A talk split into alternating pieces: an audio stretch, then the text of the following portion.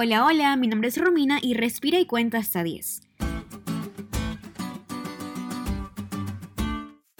Si hay un episodio de mi vida que no me gustaría repetir, con certeza sería el día que me tocó ir al juzgado por un caso de libertad religiosa contra mi universidad. En lecciones pasadas conté un poco sobre esa historia. Recuerdo que las piernas me temblaban y ya imaginaba un poco de lo que me iban a decir para no ser favorecida en el caso. Pero pide el permiso al pastor.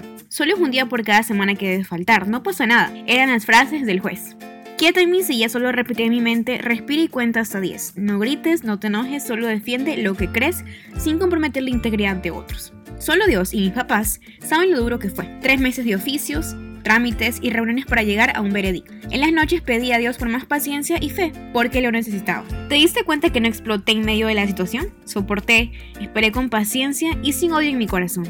Eso se llama templanza, y es posible tenerla aún en medio de la prueba. Durante esta semana vamos a aprender cuál es la relación entre el sufrimiento y la mansedumbre. Además, cómo podemos nosotros con esos atributos dar testimonio a los demás.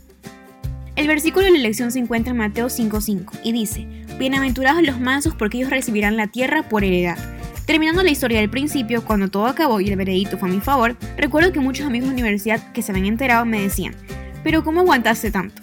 Y yo solo respondía, no sé, Dios me ayudó porque si fuera por mí, la historia sería otra. Meses después que mi iglesia llena de jóvenes conoció mi historia, me invitó a un encuentro de libertad religiosa para contar mi testimonio, pues era la primera vez que acontecía eso en la historia de la universidad, 25 años de mi carrera para ser exacto. Dios me otorgó mansedumbre y humildad, dos palabras que en nuestra cultura contemporánea son poco valoradas. En la Biblia, cuando nos referimos a manso, pensamos en Moisés y en las bienaventuranzas. Esa palabra, que muchas veces es traducida como humildad, quiere decir soportar los agravios, que es un insulto o hecho que ofende a alguien, con paciencia y sin resentimiento. Es una de las características más poderosas de Jesús y sus seguidores. La humildad de espíritu es un arma poderosa en manos de quienes están experimentando dolor, pues el crisol es un buen lugar para aprender a desenvolverla y aún hecho pedazos podemos ser testigos de Dios. Mi deseo hoy es que aún en momentos grises, Dios pueda conceder paz a tu corazón para enfrentar la prueba. Recuerda que no hay nada mejor que transitar el camino de la vida agarrando la mano de quien nos conoce, Jesús.